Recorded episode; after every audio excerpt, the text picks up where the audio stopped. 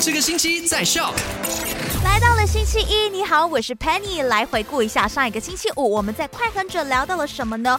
第一件事就有美国跟中国的关系就闹得还蛮僵的嘛，然后呢，Apple 公司就宣布说将会停止更新中国上万个游戏 App，单单在七月一号那天已经有超过一千个游戏 App 被下架了。第二个我们要知道的事情就是呢，现在从 C 马入境到 s r a w a 是不需要隔离的，除非你是老师。那就需要隔离十四天的时间。看到有一名女老师，她在隔离期满之前就去 shopping mall 逛街，就被保安人员给拦截了。过后呢，虽然有做了这个新冠肺炎检测是阴性的，但是有没有受到对付或者是被惩罚，我们不得而知。第三要知道的就是在 Sarawa 的 Gabi 和不动将会建设机场啦。好啦，今天也准备了新鲜滚热辣的消息要跟你分享，所以待会见。